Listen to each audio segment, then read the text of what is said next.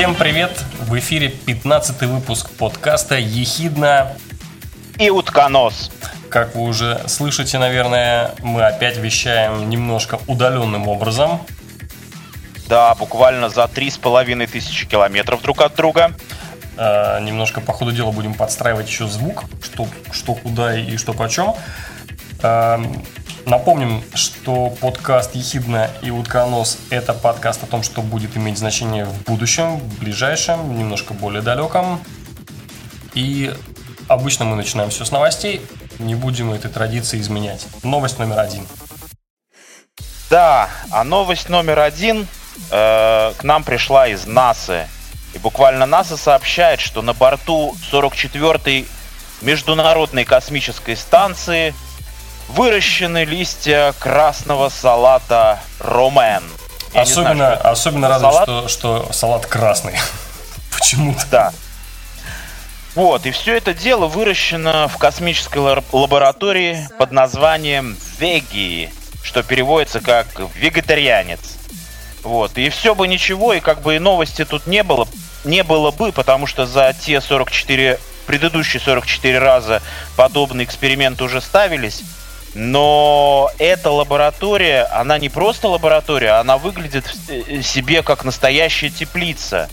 То есть это теплица, в которой э, ученые планируют выращивать помимо салата... В которой как... пахнет навозом. Ну, я не знаю, она теплица. Во-первых, там планируют выращивать э, редиску, китайскую капусту и горох. А также, что самое важное, астронавты и космонавты смогут там кайфово проводить время, расслабляться и тем самым увеличится да, время полета. То есть они, понимаешь... Ты знаешь, я вот вспоминаю э, тепличные времена дачные бабушкины, дедушкины. Э, так. Упор, упорно помню, что каждый вечер нужно было накрывать э, парники с огурцами пленкой такой прозрачной. Вот мне, мне интересно, космонавты тоже все каждый вечер занимаются этой ерундой? Я думаю, что им дали просто дополнительные, дополнительные а, а, обязанности, вот, назначили. И они теперь ходят, по меньшей мере, я не знаю, поливают они эти... А может, гидро... может гидропоника? Не исключено. Или какая-нибудь вот, совсем современная аэропоника. Я еще хотел бы что сказать. Вот они так тихой сапой начали с овощей, Потом пойдут... Скоро, скоро свинюшки в ход пойдут, пойдут. Да, курицы, яйца там, понимаешь? И все такое прочее. Не-не-не, есть быстрее вариант. Насекомых каких-нибудь, их же тоже можно кушать. Поэтому насекомых заведут на этих же грядках. Часть э, городят, какому там саранчу завезут, будут саранчу кушать потом. Отлично. Так вот, и в завершении этой новости я хотел бы вот что сказать, что э, вот этот лист красный, красного салата, листья красного салата выросли начиная с 11 июня, то есть буквально практически за два месяца. Начиная вот. с семян, я так понял. То есть Конечно, сунули были... семечко, и вот именно с семечка все это дело росло прямо в невесомости. Точно, абсолютно так. Наверное, я думаю, вот что так... в, невес... в невесомости сам салат, во-первых, крупнее получился. Правильно же? Как ну, я не знаю. Я, я прочитал, что э, экземпляры вот этого салата, там какую-то часть его, в специальных контейнерах отошлют на землю, и ученые смогут его попробовать уже тут определить. Он как бы... Тоже попробовать смогут, отлично. Главное, чтобы, чтобы не помялся при приземлении. Точно. Окей, переходим ко второй новости. Биохимики из Шанхайского института биологических наук превратили клетки соединительной ткани в нейроны. Этого результата удалось добиться без встраивания каких-либо генетических конструкций, исключительно за счет двухэтапного воздействия несколькими специально подобранными химическими коктейлями.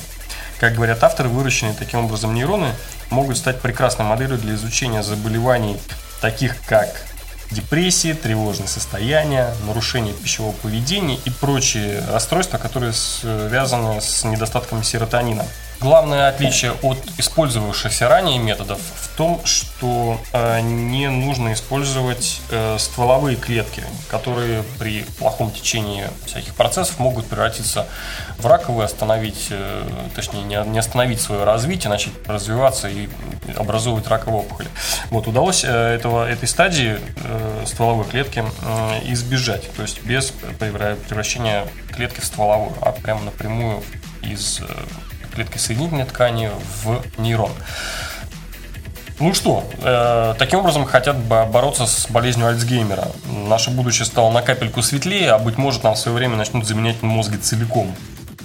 Что тоже не есть э, плохо, но не очень не, А в некоторых случаях я бы даже сказал, что это полезно, может быть. но может быть и не очень хорошо. Это была вторая новость. И третья новость. А третья новость у нас совершенно такая я бы сказал, просто невероятная. Да. Она у нас о том, что в Сиэтле буквально с 3 по 8 августа проходил вот только, чемпионат. Только. Вот буквально вчера закончился чемпионат мира по игре Dota 2. То есть вы понимаете? Да. Мы недавно делали один подкаст, э, где плотно-плотно-плотно старались раскрыть тему э, киберспорта. И, и э, мы решили с тех пор немножко наблюдать и стараться вообще отслеживать, что и как происходит, потому что, ну, по моим ощущениям, по моим личным ощущениям, это такой, знаете, э, в нашем ровном и хорошо известном мире, это, это похоже на айсберг, который воткнулся в бок Титанику. То есть э, миллионы-миллионы людей заинтересованы в том, чтобы смотреть, э, болеть и, и наблюдать за э, кибер, киберспортивными сражениями и соревнованиями, это, это очень здорово. Так вот, э, Dota 2. Так вот, подожди, а я считаю, что э, это полезно еще всем нам про это знать, потому что это этим заражены мозги молодого поколения. Они все про это знают, они все владеют информацией. И мы хотим быть идти в ногу со временем, понимаешь? Нам, все как, это как мы можем знать. идти в ногу со временем, если мы просто не рубим? Я посмотрел пару записей, я просто не понял, что там происходит. Ну какие-то твари, какие-то кружочки, какие-то взрывы, какие-то лучи. Что? Откуда там взялось? Зачем? Что это такое? Ну Какие хорошо, а так? Мы, мы не а нужно, так? Мы на ноги, знаешь, как, как этот э, Игор из, из этой из, из этой сказки про, про, горба, про горбатого парня, там, вот, та, таскал свою ногу. Вот мы такие горбатые, значит, пытаемся догнать какой-то там скорый поезд, который от нас давно ушел. Ничего не понимаю вообще. Я не понимаю в, в этом киберспорте ничего. Важные на самом деле цифры, потому что елки-палки, призовой фонд чемпионата составил 18 миллионов долларов.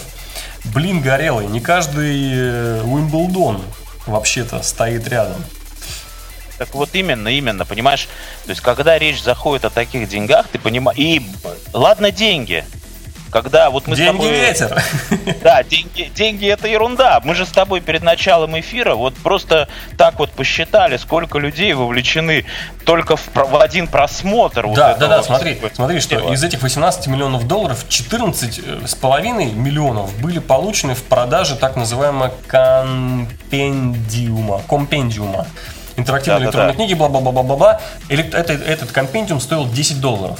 Да, простейшая математика. 14,5 миллионов делим на 10. 2 в уме, 5 на ум пошло, значит, 3 пишем. Получается примерно полтора миллиона, полтора миллиона по 10 долларов. Но поскольку только 25% от каждой покупки ушло в призовой фонд, то мы это умножаем на 4. Это 6 миллионов человек просто вложились своими личными деньгами и создали призовой фонд. Вот понимаешь, вот это, это получается, что 6 миллионов человек, они вот просто были настолько вовлечены во всю эту игру и во, во, во, во, всю, во весь этот чемпионат, что они как бы создали весь этот призовой фонд. Это мне нравится очень слово компендиум. Я считаю, что это, это компендиум. Надо запомнить, да, и может быть, может быть чаще используется э, как автокар, автокар, да, у нас нет, нет, автобот у нас же был, автобот и компендиум. Да. Теперь будем знать, что такое слово существует. Кстати говоря, поздравляем киберспортсменов из России. Российская команда Virtus Pro э, заняла пятое-шестое место и приз в размере, в размере немало, немного, 1,2 миллиона долларов.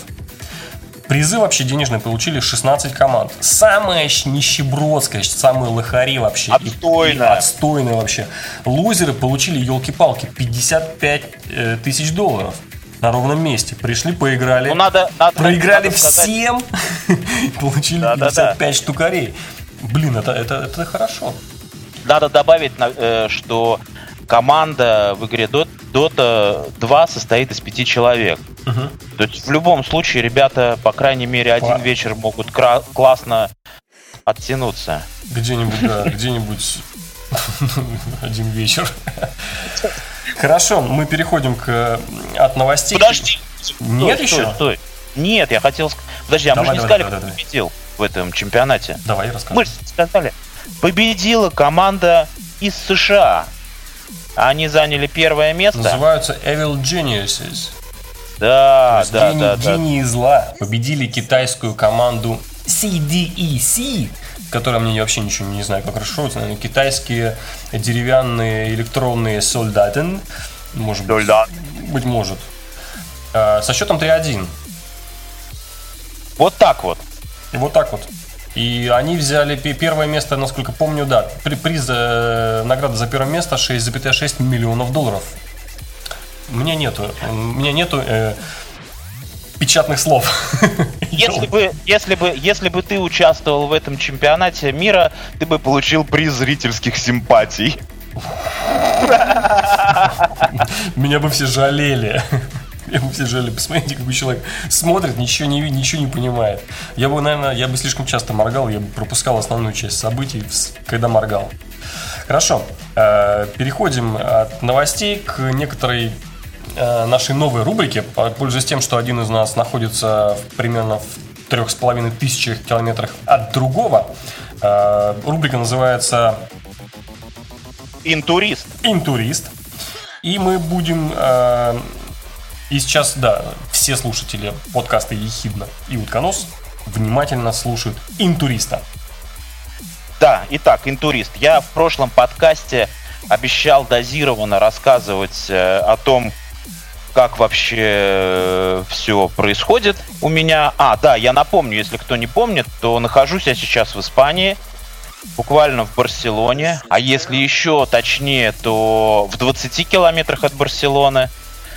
Вот, и я готов поделиться с вами какими-то своими замечаниями, какими-то интересными э, вещами, на которые я обратил внимание. Мне кажется, что интуристу они бросаются в глаза. Первое. Я уже говорил раньше, но я повторю еще, что в Испании люди очень плохо говорят по-английски. И я считаю, что это большая, большое недоразумение и досада. А тебе не кажется, что это естественно? Э, ну, мне кажется, что это странно. Э, вот э, в 2015 году, мне кажется, это странно. И в Ну сфере смотри, смотри, обслуживания- ну смотри, после китайского и английского, наверное, испанский это самый распространенный язык на планете. Какого, зачем, грубо говоря, ну, испаноговорящим людям учить еще какой-то там, который на, ну, всего лишь на одну-две ступеньки выше по распространенности язык?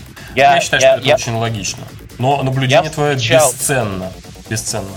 Я, я встречал такое мнение, и, и- и знаешь, как бы с одной стороны, да, окей, оно имеет право на существование, но мне кажется, что в 2015 году, по меньшей мере, если ты работаешь в сфере обслуживания, если ты там официант, если ты продавец в магазине или еще что-то, то, например, то ты должен э, хотя бы на минимальном уровне владеть английским языком. Не только ответить yes и окей, и дальше рыбьими, с рыбьими глазами смотреть на своего собеседника, а по крайней мере уметь объясниться. Так вот, идем дальше. Да, идем дальше. Э, очень интересный момент. На пляжах здесь женщины загорают топлес. То есть, Yes. вы понимаете? Yes. Когда же они И- начнут загорать ботомлес? Нет, они, короче, понимаете, вот они без верха. И это настолько... То есть я не хочу сказать, что они все загорают, но это настолько распространено и настолько эм, естественно, что на это не обращают внимания даже... Даже, Даже не знаю, интуристы? даже интуристы, черт возьми, То есть ты понимаешь? научился на это не обращать внимания? Не, ну... Не могу я, поверить. Я делаю каменное лицо и, конечно, не обращаю внимания. Не, ну знаешь, я тебе скажу, там есть и бабушки, которые тоже... Ой, да ладно, тоже? Да, вот я и научился не обращать внимания. Они уши свои переворачивают. Не, ну... А, и более того, я нашел, я нашел такую информацию, что в законе, э, вот в частности вот в Каталонии, это как бы не э, это не криминал, ну условно говоря, да, то есть э, никто не может, я не могу возмутиться и сказать, фи, почему они без купальника, понимаешь? И им никто за это ничего не сделает, а скорее меня, в общем, отведут э, там в участок. Понимаешь, это вот у нас другие скрепы тут, понимаешь ли. Угу. Вот. Давай дальше. Так, А дальше. я думаю, что на самом деле закон-то нужно ввести такой, чтобы все-таки старше определенного возраста было все-таки нельзя без топлес. Все-таки должен, нужно с какого-то возраста топлес вводить обязательно, потому что ну, в определенный момент это выглядит совсем уже не эстетично. Я так Ну. считаю. Предложи там каталонцам ограничить, Каталонцам. ограничить эту, пара- эту патологию. Каталония. Фу. Ограничить каталонцам Каталонию. Да, вот третий момент, который я вот тоже, на который бы хотел обратить внимание, что во всей Каталонии я уже помимо Барселоны и вот э, города, где я живу, побывал уже э, в, в трех городах. У них э, из, из окон, э, из окон домов всюду висят каталонские флаги. Везде развиваются каталонские флаги. Все уклеено и увешано этими флагами. Везде написано Каталония. То есть мы знаем, что у них недавно относительно проходил референдум по поводу отделения, но он провалился. Тем не менее, здесь вообще очень сильно э, вот это э, идет вот эта линия, что мы каталонцы, мы не испанцы, что вот это такое вот, это просто, знаешь, изо всех, изо всех щелей вот эта каталонность, каталонскость. Вот. Мгм. А это я знаю, что язык немножко еще отличается испанский. Да, да, да, да. Может да. быть, даже Даже- не, не- не немножко. Ну, я могу сказать так, что даже в некоторых э, каких-то путеводителях или в каких-то вот местах общественного пользования там буквально два текста на испанском и на каталонском. Так что в этом смысле, в этом смысле, да, ты прав. Он отличается и довольно, довольно много, на мой взгляд. Мгм. Так. Вот такие э, новинки. Я не знаю, мы из тайминга не вывалимся, я могу еще что-нибудь рассказать? Нет, не уваливаемся. Я думаю, что можешь еще спокойно рассказать. А Про российский и про язык мы уже услышали. Давай какую-нибудь другую часть тела затронем. Может, живот. А, Про пищу можешь рассказать что-нибудь. Не, я, я на самом деле бы хотел пару слов рассказать о э, Барселоне вообще и так немножко перейти к погоде, потому что мне кажется, что это тут э, такая острая тема. Вот смотрите, э, до Барселоны мне добираться на поезде, а поезд тут ходит как в метро. То есть я живу в 20 минутах езды от Барселоны, от центральной площади, и поезд ходит э, каждые 10-15 минут туда. И идет он, соответственно, 20 минут. И вот один раз, буквально позавчера, я ехал в этом поезде, и в поезде не работал кондиционер. То есть он напрочь не работал. Соответственно, к тому моменту, когда все люди приехали в Барселону, они выглядели как вообще выжатые лимоны, с них лил- лился пот, там сидели какие-то арабские женщины, замотанные в хиджабы. Я, мне их было просто жалко. Понимаешь? А мужчины там, знаешь, потом обливались, на, пол, на полу оставляли лужи. То есть там потому что из-за того, что это находится около моря, там такая влажность высокая. Из-за этого человек потеет просто моментально. Ну, я в том числе. Вот. И, и когда мы, мы приехали, соответственно, в Барселону, там температура воздуха была где-то ну, 28-29 градусов. Вот. И я удивился, насколько вот э, Барселона и то место, где мы находимся, казалось бы, 20 минут всего ехать, а влажность отличается так сильно, э, что просто ощущение, что ты находишься вообще в разных странах. И вообще здесь эта история вот с этим, с климатом, да, она здесь очень удивительная. С одной стороны, очень жарко, очень влажно, очень постоянно тепло и очень долго, буквально всю ночь тепло, тепло, тепло. Но вчера был настолько сильный ливень, что я удивился, что с погодой что-то случилось радикальное. Она буквально изменилась там, не знаю, я вот был здесь же, в Испании, три года назад и такого не припомню. А сейчас какие-то ливни, довольно холодные, я бы сказал, сменяются неимоверной жарой и потом опять ливни. То есть мне кажется, это очень странно. Как ты считаешь? Я считаю, что очень красиво подвел к основной теме нашего подкаста. Я думаю, что на данный момент мы закроем тему, закроем э, э, вот эту страничку интуриста и перейдем к основной теме подкаста. Мы называли ее так вежливо «Погода», да, или, ну, «Погода», да? По-моему, так мы сформулировали. Абсолютно, да, да. Э, да, и история такая, что погода меняется и будет меняться всегда.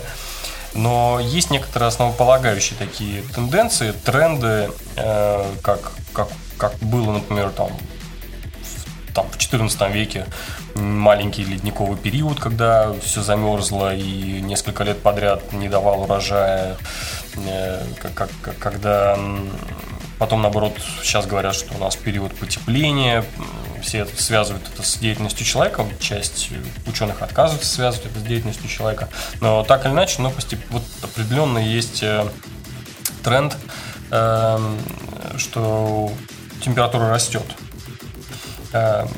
Известно, что сейчас на юге Соединенных Штатов засуха, причем засуха такая конкретная и так долго уже, что, что уже не знают, в принципе, откуда и воду брать. Причем там, как я понимаю, сложились, в смысле, суммировались два фактора, что и жарко, во-первых, а во-вторых, что водные горизонты загрязняются, они там свой этот сланцевый газ добывают, загоняют, значит, какие-то специальные химикаты, и пресной воды как бы становится меньше и меньше. Сказ... А также, а да. также в Индии чудовищная жара и засуха, и люди прямо умирают даже от этого. Да, очень э, с разных сторон. И, вообще мне, мне вот в этом, в этом во всем мне кажется, что э, беда человека это именно короткая память и короткая жизнь, как ни странно, что э, если вот так вспомнить, э, ну, есть такая информация, и, и до, дошла до наших дней, что, например, североамериканские индейцы, когда принимали какие-то решения такие довольно значительные, ну, например, там, вырубить где-то лес или там сжечь какую-то там часть леса, они продумывали и оценивали это решение на 7 поколений вперед. То есть они думали, окей, хорошо, допустим, какой-то участок леса мы сожжем, и здесь обоснуем свое селение. Хорошо, что произойдет дальше? Допустим, оттуда уйдут какие-то птицы, какой-то зверь уйдет дальше, куда-то будет держаться от, этого места подальше. Окей, хорошо. А что с водой? А что с землей? А что с дровами? Что со всеми остальными ресурсами? То есть со всех сторон они это дело обсасывали только после того, как они понимали, что хорошо, как минимум 7 поколений наших людей смогут здесь прожить, и вот то, что мы сейчас предпримем, не скажется негативно на 7 поколениях, только после этого они делали какое-то действие. А где это так было? Северная Америка, североамериканские индейцы. Ну, вот эти вот иракезы и так далее. Все, все вот, вот, вот окей, эти. окей. Те, которые сейчас в резервации. Так вот, э, в наш век чистогана и это слово еще прибыли, в общем, и э, корпоративных решений, и, и удаленности, максимальной удаленности, максимально богатой части населения от всей остальной – Э, никаких поколениях, никаких расчетах наперед, конечно, речи не идет. Понятно, что все стараются срубить бабла прямо сейчас. Money! Да. Fucking money! И нельзя не процитировать Фоменко, что когда-нибудь они поймут, что деньги нельзя есть. Ну ладно, это, это немножко такое... Это мы чуть-чуть коснулись политики. Ну ладно, нет, наверное, все-таки это экономика. До политики мы еще не докоснулись. Напомним, что «Ехидный утконос» — это подкаст, э, в котором нет никаких политиков, никакой политики и... Никакой политкорректности. Точно. Поэтому политкорректность мы забываем на время и оставляем где-нибудь в сторонке. Хорошо. Э, вернемся к нашим баранам. Пять лет назад, всего-то пять лет назад. Я сейчас буду напоминать такие вещи, э, которые многие забыли. И именно краткость памяти краткость человеческой жизни и краткость ума, недалекость, э, мы сейчас пожинаем в виде странных погод и в будущем еще более странных погод. Я а буду... мы бы хотели, чтобы мы бы хотели на самом деле, чтобы вот э, то, что сейчас прозвучит, чтобы мы надеемся, что есть люди, которые имеют к этому ну, скажем, не такое косвенное отношение, как мы, как люди, которые интересуются всем, а которые, может быть, где-то, э, не знаю, там в юриспруденции, может быть, где-то еще э, работают или там занимаются этим, чтобы они как-то могут, или в журналистике, в конце концов, чтобы они обратили внимание общественности вот на эту проблему, потому что, честно говоря, нас пугает то, что эта информация, которую вы сейчас э, услышите, она буквально с радаров как-то тихим-тихим как-то под шумочек и ушла. Да, мы говорим, э, совершенно не круглая дата. 20 апреля 2010 года в 80 километрах от побережья штата Луизиана в Мексиканском заливе на нефтяной платформе Deepwater Horizon э, произошел взрыв нефтяной платформы. Э, некоторое количество людей пострадало, но, в общем-то, даже особо и не жалко, так если по чесноку. Э, проблема больше в том, что за 152 дня делим на 30, это 5 месяцев слишком. Э, на, из этой из, из пробоины там где-то на глубине там полторы тысячи метров в Мексиканский залив вылилось около 5 миллионов баррелей нефти. Ненавижу слово баррель, поэтому мы пересчитали, получилось... Слушай, а баррель это часом не бочка? Э, ну, если перевести, то это бочка, да, но 5 э, миллионов баррелей это получается 795 тысяч кубических метров. 795 тысяч кубических метров. Матом хочется. Да. Нефтяное пятно достигло площади 75 тысяч квадратных километров. Вот чисто, вот чисто так, на скидку, по площади я посмотрел, что Чехия 78 тысяч квадратных метров, Ирландия 70 тысяч квадратных метров. То есть нечто среднее между Ирландией и Чехией.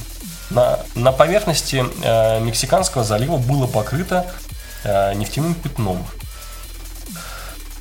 После этого, конечно, там произошло черти что. Там и вода была загрязнена, и животные там были вплоть там, начиная с маленьких рачков, заканчивая какими-то там дельфинами и прочими там огромными существами. И, и болото, которые там в Луизиане, и устья рек, и побережье. И все вот этот, весь этот шит на протяжении пяти лет потихоньку-потихоньку влиял на Гольфстрим, как это ни странно, потому что Мексиканский залив это то место, мимо которого Гольфстрим проходит. И скорость движения Гольфстрима за эти последние 5 лет упала на 20%. Так, на да. минуточку. Просто на минуточку. Просто возникает кумулятивный эффект. Э, сначала, когда сверху э, воды пленка, из воды не может испариться э, пар, не может вода как бы остудиться за счет воздуха. То есть она накапливает температуру. Плюс внутри, внизу в воде вот эти вот пятна или как это бульки или вот э, какие-то куски фракции нефти, которые наверх не, не, не лезут, да, они вот внутри в воде, соответственно, текучесть воды от этого тоже меняется. Получается такой вот горячий и э, по плотности сильно отличающийся от обычной воды вот эта вот смесь она влияет на то, как передвигается в общем Гольфстрим. Плюс кумулятивный эффект еще от того, что по ходу дела все-таки потепление климата существует, и сверху на полярных у нас на полюсах потихонечку подтаиваются эти полярные шапки льдов. И там плотность воды уменьшается, потому что, грубо говоря, на количество соли увеличивается количество чистой воды пресной. Э, вода становится более пресной, от этого она становится чуть более легкой, не такой плотной. То есть плотность ее уменьшается. Соответственно, в обратную сторону уже охлажденное, оно идет меньше, меньшим потоком.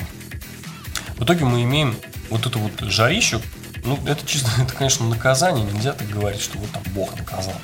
Но, честно, вот, вот, вот, э, как это,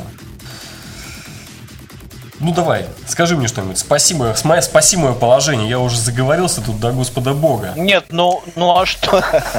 На самом деле, тут э, важно уточнить еще, мне кажется, вот такую вещь, что Э, добычу э, нефти в этом месторождении вела компания British Petroleum. Вот. И да, и э, вот в 2010 году вот эта катастрофа планетарного масштаба, наверное, правильно, уместно сказать, случилась в 2010 году. И сейчас 2015 год, и хотелось бы, честно говоря, узнать, э, собственно говоря, а где ВОЗ-то? То есть... Ну, в, в нашей любимой Википедии есть прямо целая ссылка, что вот судебные процессы, там какое-то количество сотен, вообще тысяч человек подали там свои иски, был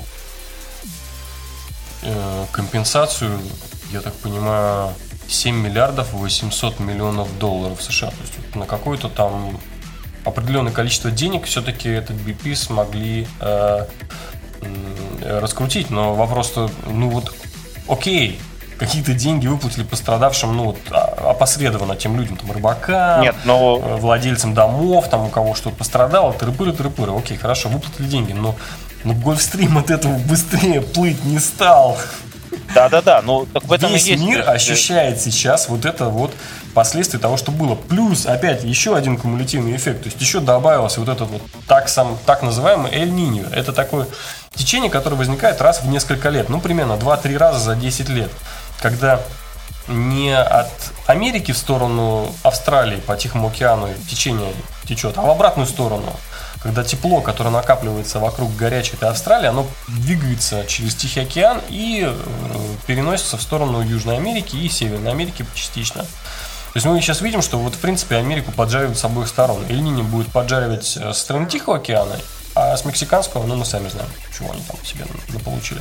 И вот ближайшие полгода, плюс этот эль еще влияет на то, что там в Индии происходит. Вплоть до того, что там какие-то дикие вообще ливневые дожди и потопы случаются на территории даже России. То есть это глобального, это, это, это такие два течения, которые имеют глобальное значение. Что а и да? на самом деле, на самом деле ведь э, э в Европе насколько я помню, этой весной были какие-то тоже какие-то климатические катаклизмы. Там были потопы какие-то невероятные, я не знаю, там ураганы, то есть смена холода теплом каким-то вообще за какой-то короткий промежуток времени. И не исключено, что именно вот эта катастрофа повлияла вот на все, на все это. Несомненно. То есть вот это изменение климата, оно же отличается не тем, что стало вдруг холодно или вдруг жарко, а именно тем, что экстремальные значения очень часто переворачиваются и заменяют друг друга. То есть вот изменение климата, оно отличается не тем, что в одну сторону постоянно, а именно тем, что э, увеличиваются экстремальные значения, то есть было там плюс 30, плюс, э, минус там 20, плюс 20, вдруг стало минус 40, плюс 40, и плюс скорость еще изменения от плюс 40 к минус 40 увеличивается, то есть э, нету некого среднего, то есть если, допустим, представить себе какую-то синусоиду, да, то есть вот у нас есть синусоида с маленькой амплитудой, она себе там болтается плюс 20, минус 20, это хороший угу. года, это нормальный климат. И потом вдруг начинает вот эту синусоиду лихорадить. Ее там зашкаливает плюс 40, потом минус 40.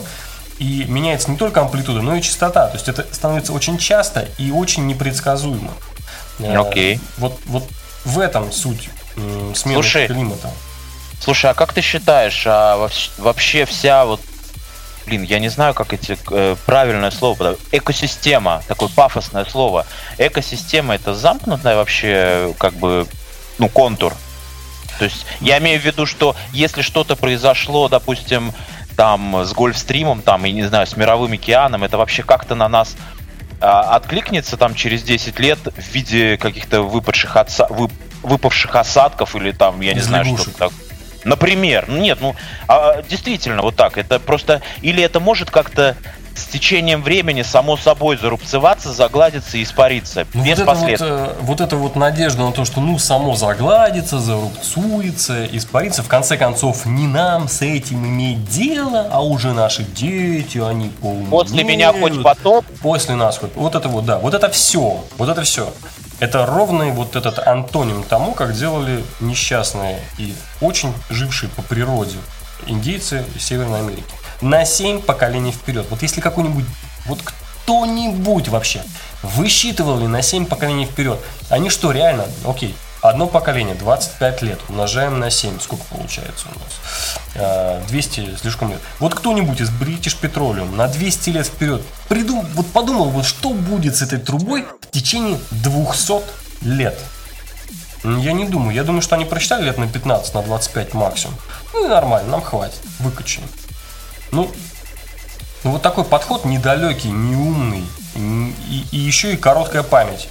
Всего-то 5 лет назад. Где этот э, Deepwater Horizon? Никто про это вообще не говорит, не вспоминает. Хотя про это нужно просто. Вот ты видишь бензоколонку British Petroleum. Подойди, плюнь.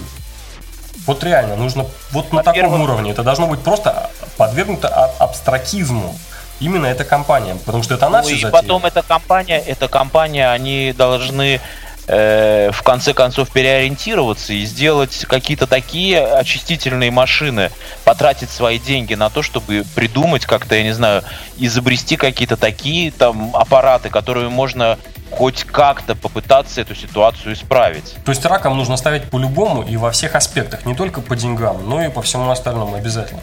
Я, честно говоря, когда меня, я вижу этот BP, меня просто ну, выводит вообще, я не могу. Такой вообще косяк всепланетный просто учудили. И, и знаешь, и все в шоколаде. Ну что такое? Как-то несправедливенько, мне так кажется. Это же не политика, правильно? И очень, Абсолютно. И очень не политкорректно. Правда ведь? Да. И подкаст «Ехидный утконос» будет обращать внимание вот на такие косяки и будет ставить к позорному столбу. Мы напоминаем... Приковывать ваше внимание и приковывать виноватых к позорному столбу. Напоминаем. Мы напоминаем, что это был 15-й подкаст «Ехидно». И утконос.